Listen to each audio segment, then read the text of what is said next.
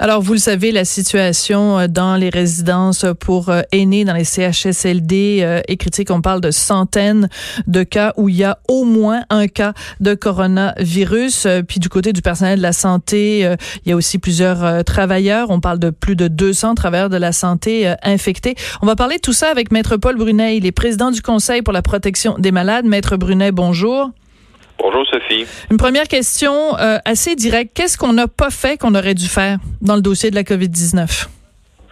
Euh, ben, surtout pour les CHSLD, nous, on demande depuis le 17 mars que euh, les proches puissent entrer en se faisant tester.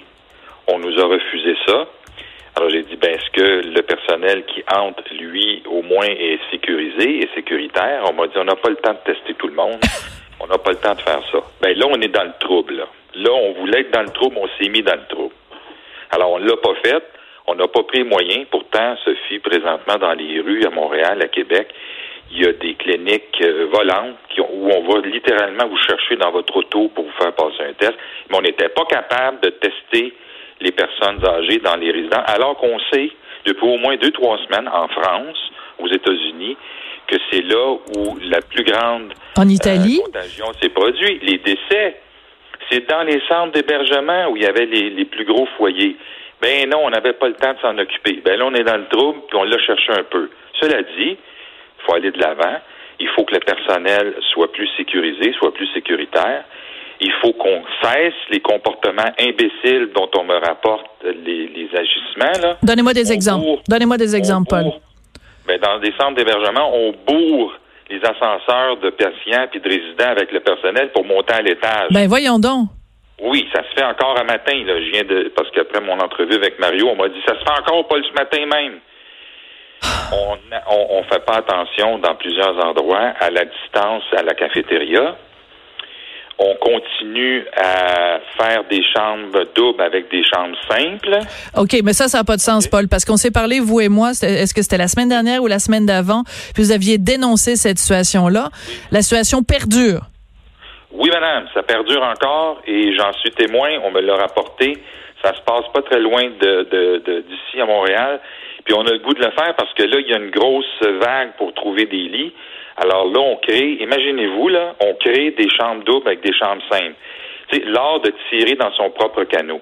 Mais une affaire encore pire, Sophie, dont j'entends parler, c'est que là, on a trouvé, miracle, des lits disponibles en CHSLD. Il y a 3000 personnes qui attendent pour un lit en CHSLD, mais on en a trouvé de libres. Et là, on parle d'envoyer des patients du COVID se faire soigner là. La pire place pour soigner du monde, parce que c'est là où les foyers, où la contagion est la plus difficile, la plus, la plus à risque.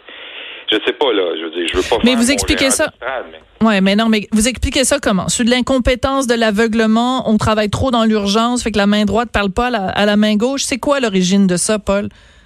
Ben, Sophie, ça, me laisse croire, probablement à tort, et je veux être confondu, comme disait l'autre, que euh, c'est pas vrai que euh, les CHSLD, les personnes qui sont hébergées, euh, ont été, en tout cas depuis le début, n'étaient pas une priorité. Parce qu'on m'a dit, et je, je, l'ai entendu, on me l'a dit à moi, Paul, il va avoir des, des il va avoir des, des conséquences collatérales. Présentement, on travaille sur le, le, corona, mais on travaille sur le corona en principe pour les bien portants. Parce que si on avait commencé à agir comme on nous l'a indiqué à travers le monde qu'il fallait commencer à agir, on commence à parler du CHSLD, là. M. Legault est inquiet, il l'a dit hier. Hey, allô? Au moins deux semaines que tu aurais dû être inquiet. Parce que nous, on l'était, puis on l'a dit à qui de droit. Mais c'était pas important, c'était pas une priorité. Ben là, on est dans le trouble, c'est une priorité. OK, Paul, Paul je vais vous poser la question, puis elle n'est pas facile, ma question, puis je pense que votre réponse sera pas facile non plus. Est-ce que vous considérez aujourd'hui que les gens qui sont dans les CHSLD ont été euh, tassés sur le côté parce qu'on considérait que leur, leur, leur santé et leur survie n'étaient pas une priorité au Québec? Écoute, Sophie, je l'ai entendu de mes propres oreilles quand j'ai demandé qu'on teste les employés, puisqu'on proposait de tester les proches. On a, nous a refusé les proches et on dit qu'ils sont trop dangereux. Ben là, on a fait la preuve que les proches n'étaient pas plus dangereux que ceux qui y œuvrent ou que ceux qui y résident, malheureusement. Hmm. Là, on est dans le trouble. On essaie de corriger. Mais ce que je dis, c'est que on n'a pas traité avec assez de sérieux, comme on le demandait, nous, il y a au moins deux semaines, euh, les endroits où les foyers sont les plus importants. La France nous l'a dit, les États-Unis nous l'ont dit, la Chine, en Europe, en Italie.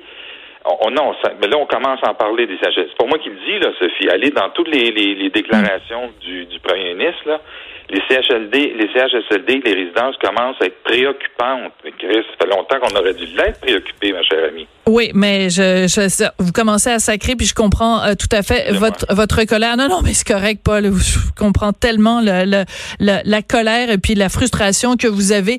Paul, on voici ce qu'on va faire, Maître Brunet. On va se reparler régulièrement parce que c'est un dossier euh, extrêmement grave. Et je veux, à chaque fois qu'on se parle, Maître Brunet, que vous me relatiez des cas comme ça, comme vous l'avez fait, euh, des gens qui sont entassés dans les ascenseurs, des chambres doubles, euh, dans la cafétéria. Je veux qu'on se parle régulièrement et que vous me dénonciez les cas dans les CHSLD ou dans les résidences pour aînés. Maître Paul Brunet, président du Conseil pour la protection des malades, merci beaucoup de nous avoir parlé aujourd'hui. Bonne journée.